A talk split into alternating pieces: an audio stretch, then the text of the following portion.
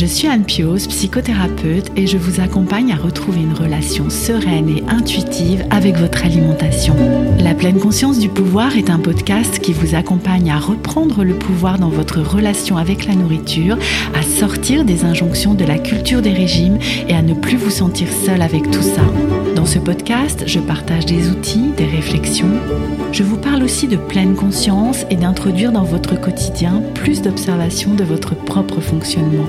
Je vous propose également des témoignages de femmes et d'hommes qui vivent ou ont vécu un trouble du comportement alimentaire ou une relation compliquée avec leur alimentation. Leurs témoignages vous permettront, je l'espère, de réaliser que nous sommes nombreux à nous retrouver pris au piège de cette relation toxique. Je vous laisse avec l'épisode du jour. Je m'appelle Tessa, j'ai 25 ans. Les problèmes de poids chez moi ont démarré à partir de l'âge de 9 ans, je dirais. Et à partir de cette époque-là, j'ai commencé à aller voir des diététiciens. Et ça a engendré au fur et à mesure de plus en plus de troubles alimentaires. J'ai commencé à parler de l'opération assez jeune, et donc je me suis fait opérer, j'avais 19 ans. Le problème, c'est que l'opération, c'est pas une baguette magique. J'ai remplacé mon addiction entre guillemets à la nourriture par une addiction au sport. Et est arrivé bah, le moment où mon corps a dit stop. À chaque fois que j'allais voir le médecin, c'était toujours lié au poids. Je vais pas perdre 20 kilos là en deux semaines, donc peut-être falloir m'aider autrement. Pour moi, le plus important à transmettre, c'est euh, que le poids ne nous définit pas. C'est un détail corporel, j'ai envie de dire, à un moment donné de notre vie tout peut aller euh, pour le mieux, même si on a des problèmes de poids. C'est une, une passade. Bienvenue dans l'épisode 66 du podcast La pleine conscience du pouvoir. Aujourd'hui, je vous propose d'entendre le témoignage de Tessa. À 25 ans aujourd'hui, Tessa a commencé à consulter des diététiciens dès l'âge de 8 ans. À la fin du lycée, elle a pu s'auto-diagnostiquer comme souffrant d'hyperphagie. Tessa a très vite pensé à se faire opérer et a eu recours à une sleeve à l'âge de 19 ans. Après la lune de miel post-opératoire qui a duré deux ans, Tessa a repris du poids, elle nous explique pourquoi. Elle nous parle également du SOPK, syndrome des ovaires polykystiques dont elle souffre, et de l'errance médicale dans laquelle elle se trouve encore aujourd'hui. Je vous laisse découvrir notre échange. Bonjour Tessa Bonjour Anne. Je suis vraiment ravie de t'accueillir sur le podcast La pleine conscience du pouvoir et je te remercie beaucoup de venir apporter ton témoignage. Merci à toi de m'avoir invité. C'est avec grand plaisir. Alors, tu, tu m'avais contacté, ou nous nous étions contactés, je ne sais plus dans quel sens ça s'était passé, euh, peu de temps après le témoignage de Ludovic. Euh, c'est ça, hein, si je me souviens bien. Oui, oui, oui parce que j'échange beaucoup avec Ludovic sur Instagram. Ah, c'est ça. Et euh, bah, bah, du coup, moi, j'ai sauté sur l'occasion, parce que quand quelqu'un vient me, me contacter comme ça, et n'hésitez pas à le faire si vous le souhaitez, je, je propose de, de, venir partager un témoignage, de venir partager son histoire, et tu as très gentiment accepté. Donc, euh, merci encore à toi. Et euh, pour commencer, est-ce que tu voudrais bien te présenter? Oui, bien sûr. Alors, euh, je m'appelle Tessa, j'ai 25 ans. Je suis gestionnaire locatif dans une petite agence. Je gère les biens donc des clients. voilà, je ne sais pas quoi dire de plus. Oui. que je vais me marier bientôt. Ah, ben voilà. c'est une très bonne nouvelle. Ah, cet été alors là, ça va être. ok. Oui, nous... mois d'août. Nous sommes au mois de juillet, là, quand nous enregistrons l'épisode. Donc oui, c'est à la fin du mois d'août, c'est ça? Euh, La fin du mois d'août, oui. D'accord, ah oui, alors c'est dans les starting blocks, là, en fait, pour ce projet. Dernière ligne droite, là. Dernière ligne droite, oui. On sait combien, hein, c'est un... Euh, c'est, j'allais dire une épreuve. Mon Dieu, mais pourquoi je dis ça? Mais parce que ça peut être tellement stressant, en fait, hein, tous ces préparatifs que... voilà. Les préparatifs, oui. Oui, c'est ça. Alors Tessa, je te, je te propose que, bah, comme je le propose très classiquement, tu nous partages ton ton expérience, peut-être par ordre chronologique. Qu'est-ce que tu en penses? Oui, oui, pas de souci. Ok. Alors, raconte-nous. Alors, alors, alors euh, les problèmes de poids chez moi ont démarré à partir de l'âge de 8-9 ans, je dirais. Hmm. Euh, au début, en fait, quand j'étais toute petite, j'étais plutôt en dessous de la courbe. Donc jusqu'à 8-9 ans, euh, j'ai commencé à, grossir un petit peu, mais ça se voyait pas spécialement. Hmm. Et à partir de cette époque-là, j'ai commencé à aller voir des diététiciens. Ah oui, si jeune. Hein, je, t'interromps, hein, mais 8-9 ans, euh, tu allais déjà chez le diététicien ou la diététicienne. Hmm.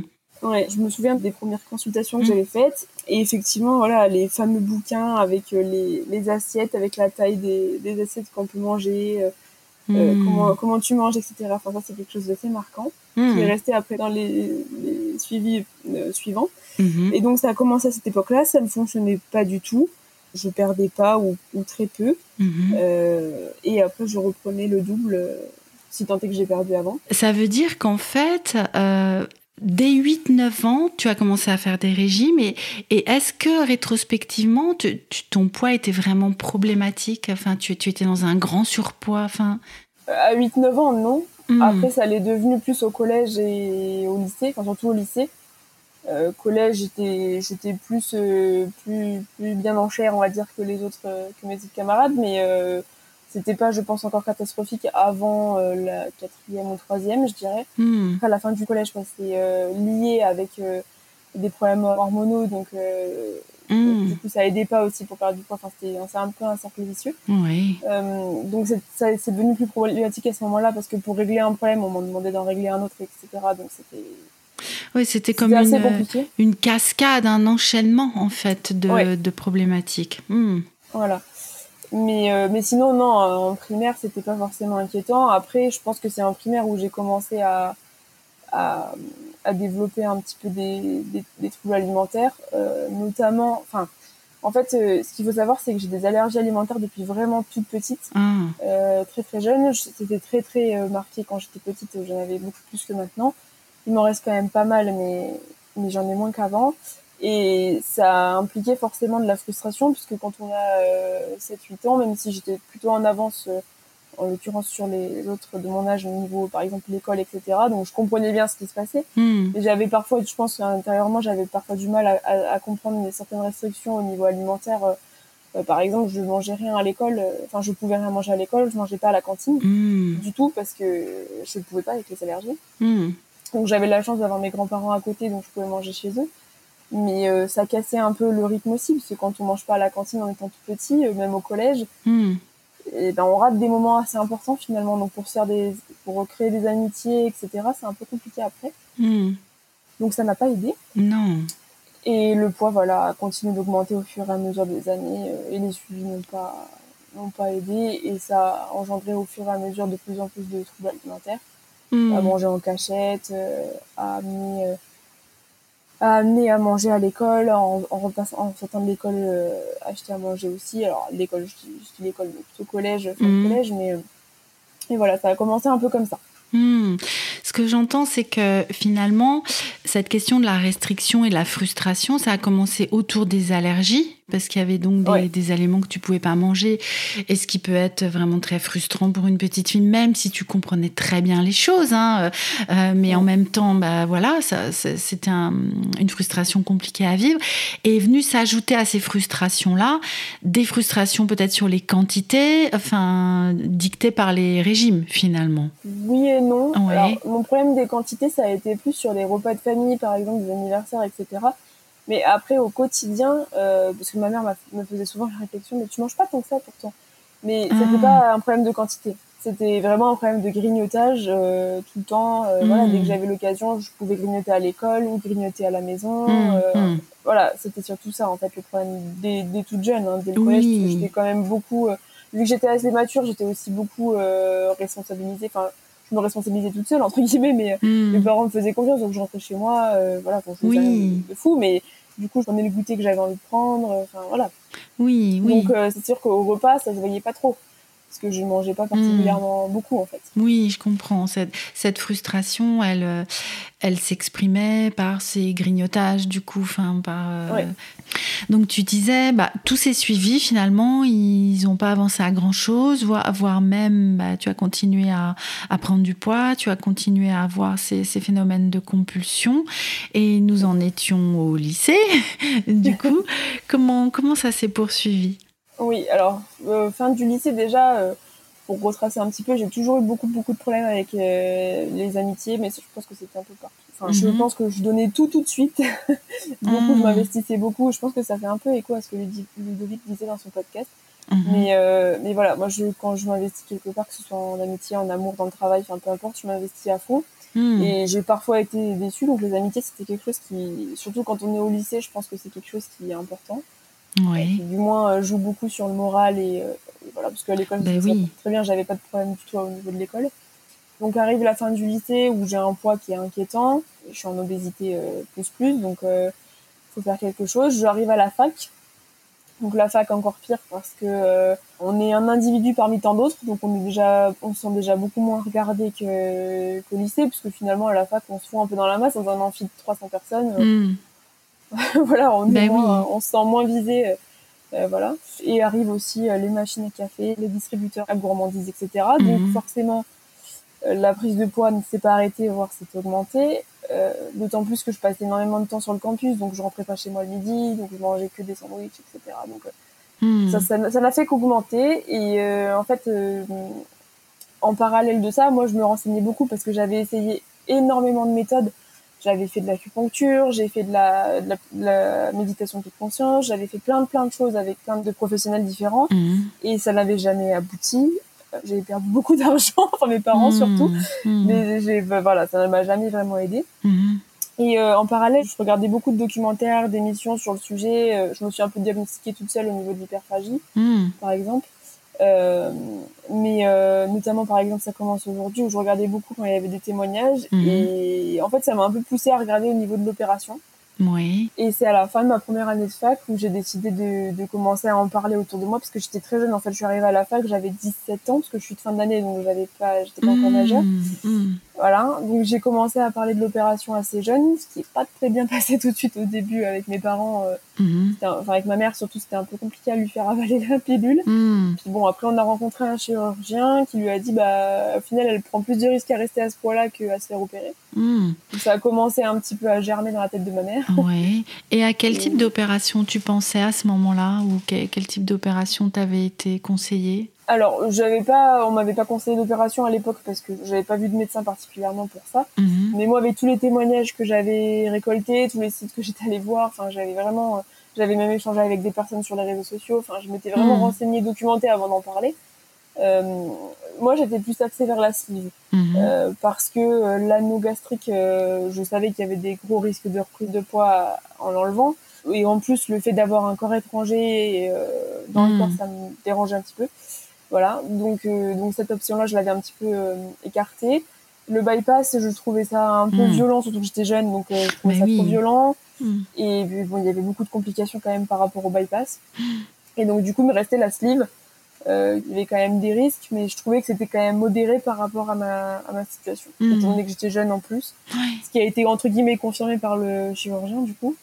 Et donc je me suis fait opérer, j'avais 19 ans. Mhm. Ça s'est très bien passé au début. Oui. J'ai perdu beaucoup très vite. Mhm. Le problème c'est que l'opération c'est pas une baguette magique malgré ce que certains euh, peuvent penser. Mhm. Donc ça a très bien marché. Euh, j'ai perdu je crois 46 kilos et quelques en l'espace de 6 mois mais aussi parce que j'ai remplacé mon addiction entre guillemets à la nourriture par une addiction au sport. Mmh. Donc les gens qui me connaissent aujourd'hui auront du mal à le croire, mais euh, je passais euh, six jours sur 7 à la salle de sport, euh, voire deux fois par jour. Mmh. Puis en plus à cette époque-là, j'étais célibataire. Mmh. J'avais voilà, j'allais à la fac, mais j'avais peu d'amis à côté, donc en fait la salle de sport c'était mon j'étais trop bien à la salle de sport. J'avais mes petits camarades de salle de sport, le coach, enfin voilà, on était vraiment une petite famille là-bas. En plus, c'était vraiment une, salle de sport familiale, donc j'y passais bien le temps. Mais du coup, je faisais beaucoup de sport et j'ai donc perdu beaucoup très vite. Oui. Et est arrivé bah, le moment où mon corps a dit stop et que j'ai un peu lâché l'affaire. Donc pendant un an, un an et demi, je dirais, ça s'est tassé et du coup, euh, je me maintenais que l'effet de l'opération était encore là. Mhm. C'est un peu la période qu'on appelle lune de miel. Hein, oui, c'est à ça que je pensais. Hein. J'avais justement ce terme-là euh, dans la tête, hein, la, la, lune de miel euh, post-opératoire. Hmm. Oui, ça revient souvent. Et moi, je, faisais partie de ceux qui disaient mais jamais de la vie. Euh, je me hmm. suis trop renseignée, trop informée sur le sujet. je sais trop ce que c'est, ça m'arrivera pas. Hmm. Mais ça m'est arrivé parce qu'au bout d'un moment, ben, les écarts sont plus compensés par l'effet de l'opération. Mhm. Et le problème, c'est que l'opération, même encore aujourd'hui, en ayant repris le poids, euh, compense, entre guillemets, euh, les gros repas de famille. Par exemple, je ne peux, mhm. pas manger avec excès euh, comme avant. Oui. je prends l'exemple souvent d'une raclette, mais voilà, oui. c'est souvent l'exemple. aujourd'hui, je peux vraiment pas en manger beaucoup comparé à ce que je mangeais avant. Mais par contre, le poids, je l'ai repris, je sais comment, c'est en grignotant. C'est toujours le même problème. Mmh. Et oui. Les effets des TCA se sont, se sont arrêtés pendant oui, deux ans, je dirais. J'avais plus de grignotage, plus rien, parce que je pouvais compenser par du sport ou une autre activité. Mmh moment, bah, ça s'est remis en place. oui. oui, parce qu'en fait, tu, tu, surfais sur cette vague grisante, un peu peut-être. Euh, euh, tu vois, la lune de miel, c'est ça que je vois aussi. Il y a, il y a déjà cette perte de poids très rapide, en fait, hein, où le corps est transformé euh, littéralement, enfin, en très très peu de temps. Tu expliques très bien que tu as finalement remplacé une addiction par une autre, en fait. Tu as trouvé un autre moyen, finalement, de vivre ce que tu avais à vivre et que tu vivais avant avec la nourriture. Et puis, euh, bah, au bout d'un moment, et là aussi tu le dis très bien, ton corps a dit stop en fait. Euh, et puis peut-être aussi ton esprit, parce que le problème était toujours là. Enfin, le ou les problèmes étaient toujours alors, Mon esprit, non. Mhm. Enfin, non, pas tout de suite du moins. C'est mhm. comme mon corps a dit stop, entre guillemets, c'est parce que je faisais beaucoup de malaise. 6-7 mois après, je, voilà, j'ai dû arrêter le sport plus ou moins parce que je, mon corps suivait plus trop. Mhm. Après, ma vie a changé à ce moment-là parce que j'ai rencontré mon chéri, donc euh, j'avais d'autres centres d'intérêt, donc euh, j'étais j'étais nouveau, j'avais toujours des hmm. voilà, j'étais toujours occupée. Donc à ce moment-là, non, ça n'a pas trop changé. C'est plus quand euh, justement, ça faisait peut-être un an et demi, deux ans que j'étais avec mon chéri, là où j'ai commencé à reprendre des mauvaises habitudes parce qu'il était beaucoup en déplacement, donc j'étais souvent toute seule, donc je je grignotais devant la télé, euh, voilà. Et donc c'était, c'est revenu en fait progressivement. Hmm. Et le forcément, le moral a commencé à, à, descendre au moment où le poids a commencé à revenir aussi. Hmm. Parce qu'au début, on reprend 2-3 kilos, on se dit bon bah c'est pas grave, avec hmm. tout ce que j'ai perdu 2-3 kilos, c'est pas bien grave. Euh, je vais les reperdre, voilà. Sauf que 2-3, plus 3-4. Et au final, ça remonte très vite sans, qu'on s'en rende bien compte en fait. Euh, enfin, je m'en rendais compte, mais. Oui je me disais plus jamais je vais atteindre ce poids-là, euh, c'est pas possible. Voilà, et oui, et oui, il y avait tellement, euh, est-ce qu'on peut dire ça comme ça, il y avait tellement de marge, enfin par rapport à un oui, oui, bah oui. ouais. Hmm. Ah bah oui, c'est clairement ça, c'est que quand on quand on leur reprend 2 3, on se dit bah j'en ai perdu 46 donc euh, hmm. le ratio est vite fait, c'est pas hmm. pas très grave quoi. On verra ça plus tard, ou on commencera la semaine prochaine ou voilà, la semaine d'après bah il y en a deux autres de plus. Et voilà. Et ça escalade à ce moment-là. Hmm. Et euh, donc ça, c'était... Alors, euh, tu disais, tu t'es fait opérer, tu avais 19 ans. Hein. Ensuite, il y a eu à peu près deux ans, en fait, euh, de cette lune de miel, un an et demi, deux ans. donc, on arrive, voilà, il n'y a pas si longtemps, en fait. C'est ça, en fait, je me suis fait opérer en juillet 2017 et j'ai commencé à avoir des problèmes de poids, je dirais début 2019, quelque chose comme ça. Mmh, mmh. Et au début léger, mais euh, se sont accentés par la suite. Mmh. Et au niveau du suivi post-opératoire, enfin médical, il y a quelque chose, il me semble que ça dure pas très très longtemps en fait, hein, qu'il n'y a pas d'accompagnement. Ah oui, mmh. oui, alors moi en plus j'ai fait le choix de me, de me faire opérer dans une clinique privée. Mhm. Alors, choix que je regrette pas parce que je pense qu'à ce moment-là de ma vie, il fallait qu'il se passe quelque chose et que l'opération mhm. soit faite assez rapidement. Et ça m'a quand même, mine de rien, ça m'a quand même aidé, même si j'ai repris le poids. Euh, j'ai pas les muscles que j'avais avant. Je, je le subis peut-être moins qu'avant, même si mhm. c'est compliqué aujourd'hui parce que j'ai repris du poids. Mais euh, l'opération a quand même été bénéfique parce que ça m'a permis de faire des choses dans ma vie que j'aurais pas forcément faites, etc. Donc ça, je regrette pas. Mhm. Mais par contre, ceux, enfin, ceux qui écouteront le podcast, je le dis, quand on se fait opérer dans le privé, c'est pas un suivi, je pense, qui est très adapté. Euh, moi, je me suis fait opérer sur Lyon, donc c'est à une heure et quart de chez moi. Et euh, mhm. quand vous avez des rendez-vous de suivi qui durent 10 minutes et qui, on vous prend une heure et demie en retard, bah, ah en fait, au bout du deuxième, on n'y va plus. Hmm. Donc, euh, j'avais essayé de trouver un suivi sur ma ville et hmm. euh, on m'avait conseillé quelqu'un qui n'était pas du tout adapté. Euh, enfin, voilà, pour vous donner un exemple, il m'avait mis des, de l'auriculothérapie, donc c'est des petites aiguilles hmm. dans les oreilles sans même m'en demander mon consentement avant.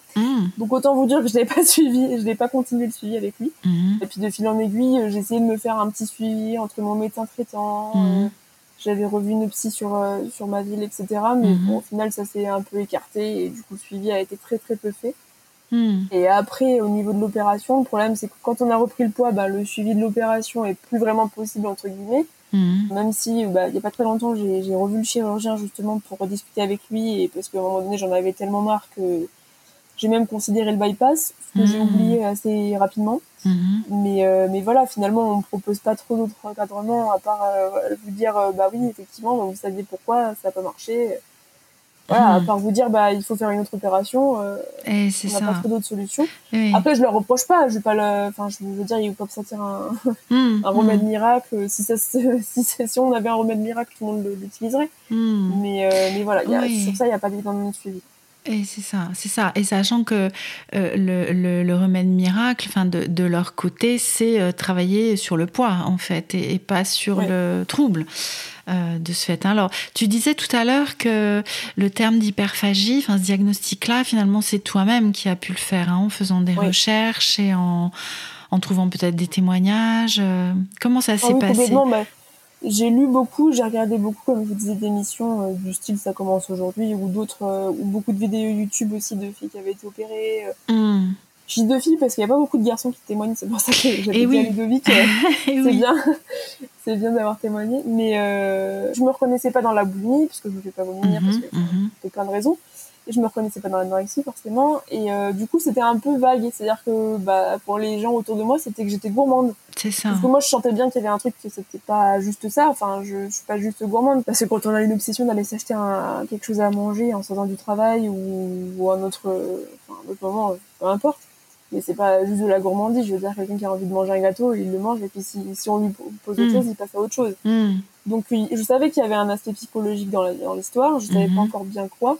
Après, j'ai fait des études de psycho, ça m'a peut-être aidé un petit peu aussi. Hum. Mais, euh, mais voilà, oui, le diagnostic, je l'ai posé toute seule, entre guillemets. Et d'ailleurs, depuis, euh, on n'en a pas trop reparlé. Enfin, j'ai vu d'autres professionnels depuis et ils n'ont jamais vraiment euh, ni, un- ni confirmé ni infirmé le diagnostic. Hum. Mais, euh, mais voilà, et là, pour le coup, j'ai été suivie il y a pas très peu de temps. J'avais demandé euh, à Grenoble, on a un centre euh, TCA, donc trouble alimentaire, trouble du comportement Oui. alimentaire Oui. à Grenoble. Le suivi, on m'a fait venir une journée pour me faire des prises de sang, etc. Voir un, des psychologues et des psychiatres euh, 30 minutes chacun Mhm. pour en ressortir avec un bilan, euh, je trouve assez euh, court et résumé, où on m'a dit allez voir une psychomotricienne, c'est la seule chose que vous n'allez pas essayer. Hum. Ok, donc j'ai essayé, ça n'a pas Ah, changé oui. grand chose. Mais, Mm. mais voilà, même eux sont démunis, donc en fait, il n'y a pas de solution miracle. Donc, euh. Ça veut dire que c'est un centre de diagnostic, c'est pas un centre de suivi? si ils font des suivis tous les six mois, je crois. Euh, mais en gros, ils vous disent, bah, Oui. si ça, ça marche pas, bah, après, il reste l'opération. Ok. Et te moi, oui. et au final, il me restait plus que la psychomotricienne, puisque j'avais essayé tout le reste Mhm. de ce qu'ils avaient l'habitude de proposer. Donc, je pense que c'est plus valable pour des gens, peut-être, qui arrivent à 25, 30, 40 ans et qui ont jamais eu de suivi pour le poids et qui savent pas trop Mm. pourquoi ils grossissent, etc. Des gens qui sont pas forcément euh, conscients ou qui sont dans le déni, je sais pas, je pense que ça peut être adapté. Mhm. Mais quelqu'un qui, comme moi, est suivi depuis l'âge de 8 ans, qui, Mm. euh, des fois, est limite plus qualifié que certains médecins à savoir sa pathologie parce que, des, voilà, il y a des médecins traitants, moi, la mienne actuelle est très bien, mais il y a certains médecins traitants qui, que j'ai eu par le passé qui, voilà, qui ne savaient pas du tout euh, Oui. gérer ce problème-là et savoir comment le Mm. prendre et comment le, comment l'aborder, qui était parfois même violent, enfin, violent. Violent dans les Mhm. termes, j'entends. Mhm. Je suis pas forcément susceptible sur la question, mais bon, il y a certaines façons de le dire. Et quand on vient pour euh, quelque chose qui n'a rien à voir, une tendinite, j'en sais rien. Enfin, à chaque fois que j'allais voir le médecin, certains, certains médecins, c'était toujours lié au poids. Donc à un moment donné, j'avais envie de leur dire, bah oui, mais enfin, euh, vous avez quand même l'habitude de traiter tout type de personnes, donc euh, oui. même si c'est en lien avec le poids, euh, voilà. Je vais pas perdre 20 kilos là en deux semaines, donc peut-être falloir m'aider autrement. C'est ça, soignez-moi. Voilà, c'est ça. C'est ça, soignez-moi comme. euh, ouais. Ouais, donc, euh, donc voilà, donc je pense qu'il y a déjà il y a un gros manque au niveau de, de la prise en charge des médecins qui sont pas forcément euh, habilités à gérer la chose. Après, il y a des personnes qui effectivement sont dans le déni, donc je pense que là pour le coup, un centre TCA, ça peut être bien, Mhm. parce que eux, ils vont découvrir certaines choses et ils vont prendre conscience de, de certaines choses dont ils n'avaient pas forcément conscience au préalable. Mais Mhm. moi, pour le coup, c'était pas, ça m'a pas aidé. Mhm. Ça veut dire que où tu en es aujourd'hui, Tessa de... de- Ça te fait sourire?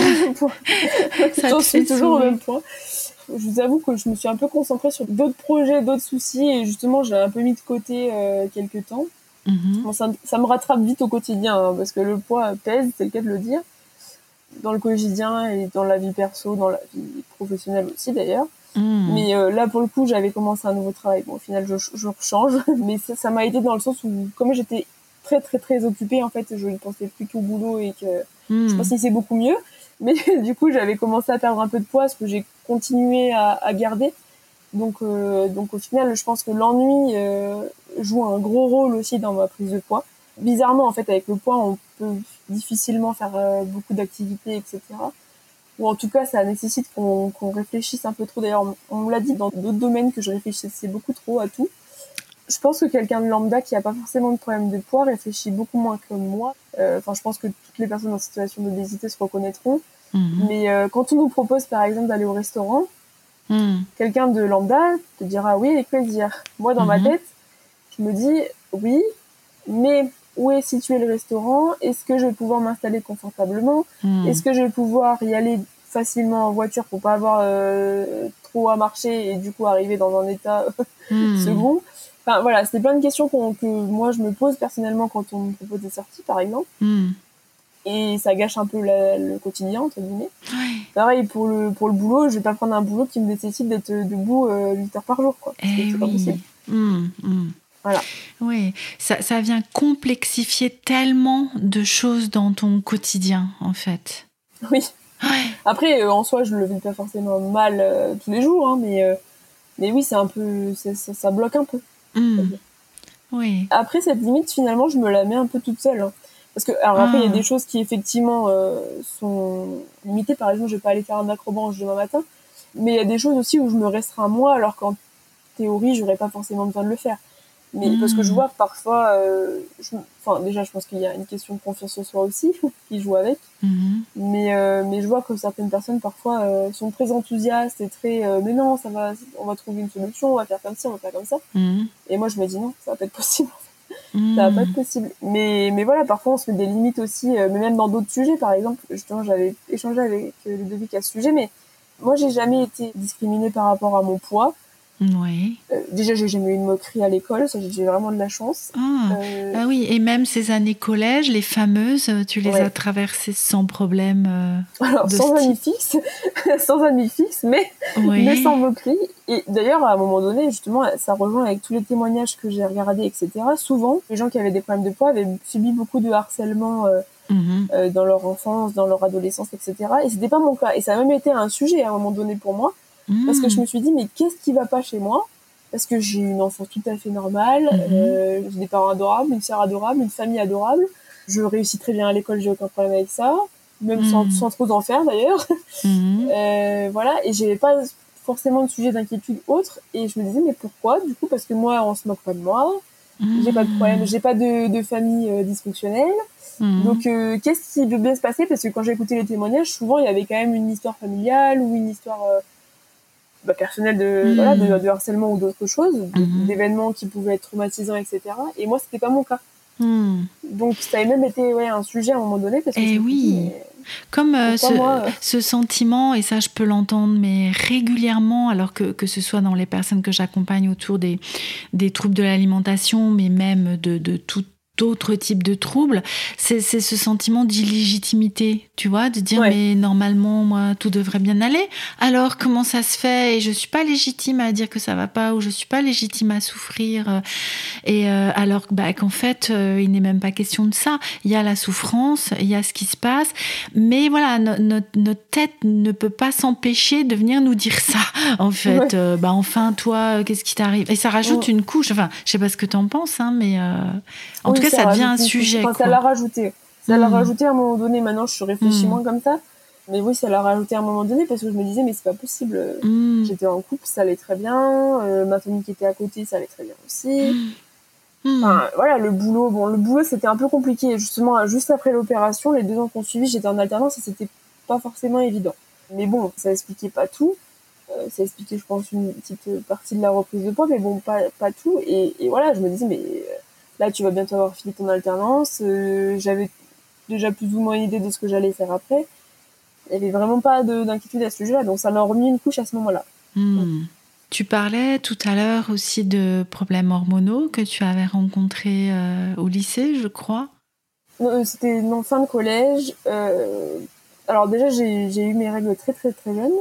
Mhm. à 10 ans, je crois, j'étais en CM2, donc Hmm. pas très pratique. Ça encore pour se sentir différente, c'est encore bien. Exact, mais oui. Parce que déjà en primaire, euh, rien n'est prévu pour les jeunes filles qui ont des règles très tôt. Clairement pas. Il n'y avait pas de poubelle, il n'y avait pas. Euh, voilà. Donc c'était assez compliqué. Euh, mais bon, c'est arrivé vers la fin du CM2, je crois. Donc je, n'ai pas un souvenir trop marquant de ça encore, ça, ça allait. Mais arrivé en sixième, cinquième, j'avais des règles très abondantes, donc c'était tout à fait gênant aussi. Mais bon, ça se gérait. Et arrivé en quatrième, plus rien. Donc euh, hmm. c'est là où on a commencé à se dire bon, il y a un petit problème. Hmm. J'ai commencé à voir euh, gynécologue et tout ça, enfin tous les suivis qu'on peut préconiser dans ces cas-là. Ce qui n'est pas forcément aidé d'ailleurs avec le poids en soi, parce que justement, donc on a, on a, on a commencé à me parler de euh, dystrophie ovarienne. Donc maintenant, c'est connu sous le terme euh, syndrome des ovaires polykystiques. Hmm, mais à l'époque, euh, on parlait pas du SOPK, on parlait de, de, de, euh, de dystrophie ovarienne. Mhm. Donc on a commencé à me parler de ça en me disant bah c'est ça qui vous fait prendre du poids et le poids entraîne le, le dysfonctionnement hormonal. Hmm. le serpent qui se mord la queue quoi.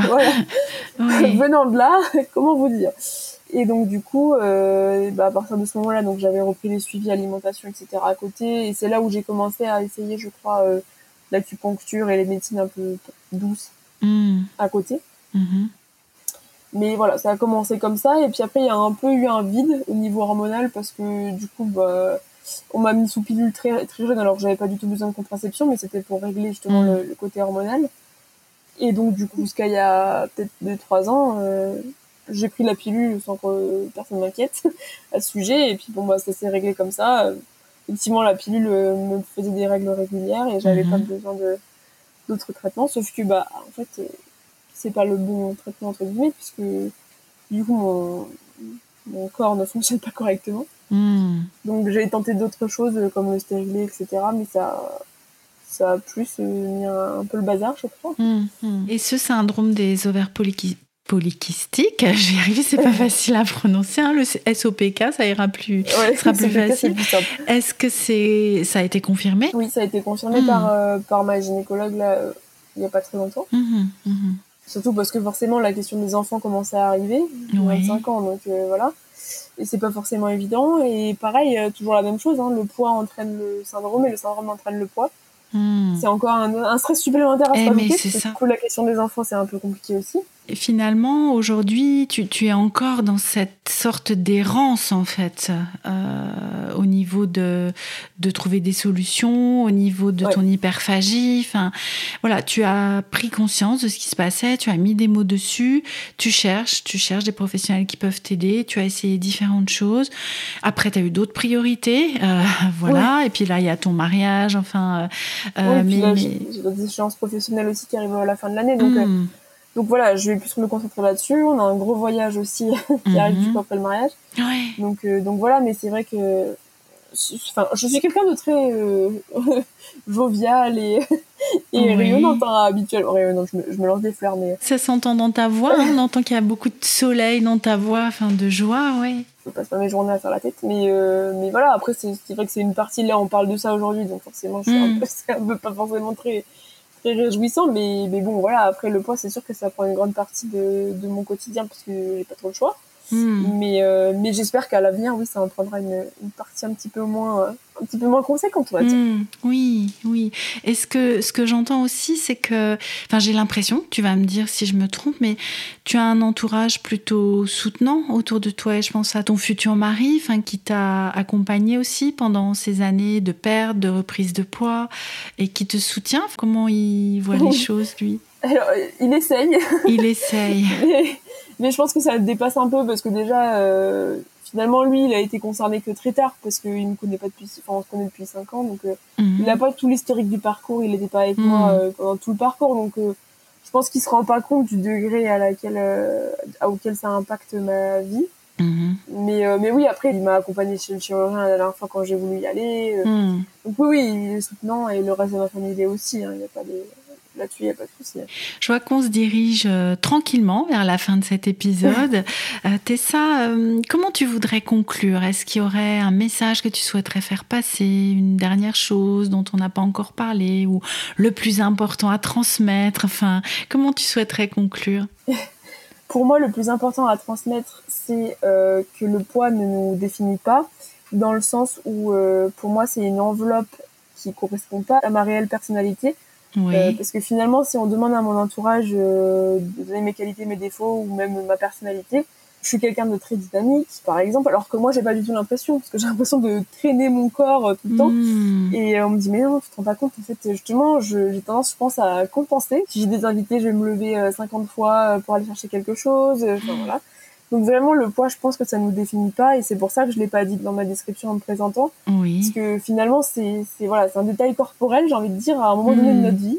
Mhm. Et j'ai envie de penser, j'espère que c'est le cas, mais j'ai envie de penser que voilà, c'est quelque chose qui peut être, euh, être facilement modifiable. Euh, je préfère modifier mon corps et avoir envie de modifier mon corps que de modifier un aspect de ma personnalité. Je pense que c'est plus facile, Mmh. euh, même si c'est une longue route. Mais, mais voilà, je pense que c'est ça le plus important, de se dire que même si on a des problèmes de poids, bah, finalement, il y a quand même, euh, quand même une solution. Si quelqu'un en a, je suis preneuse. Mmh. Et, euh, et voilà, et que, et que tout, tout peut aller euh, pour le mieux, même si on a des problèmes de poids. Et voilà, c'est une, une passade. Oui, et puis euh, je, je te rejoins complètement quand tu dis que c'est pas ça qui, qui va nous définir en fait, Mm. et que nous sommes tellement plus qu'un chiffre sur la balance ou que ou que la forme d'un corps, même si voilà ça ça peut prendre une place euh, euh, bah, qui peut être compliquée, voire très compliquée par moment. En même temps, et j'aime beaucoup quand, quand tu dis bah, les personnes euh, qui te sont proches, elles vont pas te décrire par un chiffre en fait sur une balance. Hein. Elles vont elles vont pouvoir citer tes qualités et, et toi tu vas pouvoir recevoir et entendre ces qualités et, et les faire tiennes en fait. Donc euh, c'est un chouette message. Je te remercie Tessa pour ça. De rien. Ouais. Je te remercie beaucoup pour être venu témoigner euh, dans la pleine conscience du pouvoir. Est-ce que tu serais d'accord que les personnes éventuellement te contactent si elles le souhaitent Oui, oui, bien sûr. Bah, je, je suis déjà assez active sur les réseaux sociaux. Enfin, assez active. Non, je suis pas très active, mais je, je parle beaucoup avec pas mal de, de personnes sur Oui. ce sujet-là ou d'autres. Hmm. Donc, non, il n'y a pas de souci. Ah, super. Bah, on mettra le lien vers ton compte, euh, bien sûr, dans Oui. la description de l'épisode. Je te souhaite une belle fin d'été, un très beau mariage et un très beau voyage aussi ensuite, hein, puisque voilà, j'ai bien entendu qu'il y aurait ensuite un beau voyage. Un bon courage après pour la reprise, ces changements dans ton travail. Je te dis à très bientôt. Merci encore, Tessa. Bah, merci à toi, Anne, et puis euh, à bientôt pour d'autres projets, peut-être.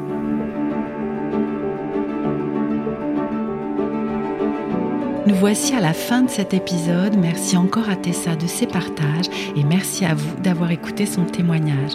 Si vous souhaitez contacter Tessa, n'hésitez pas à le faire via son compte Instagram dont vous trouverez le lien dans la description de l'épisode.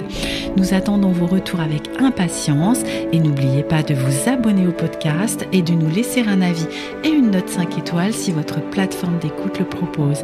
C'est notre carburant pour poursuivre ce travail sur le podcast. À très bientôt pour un épisode de la pleine conscience du pouvoir.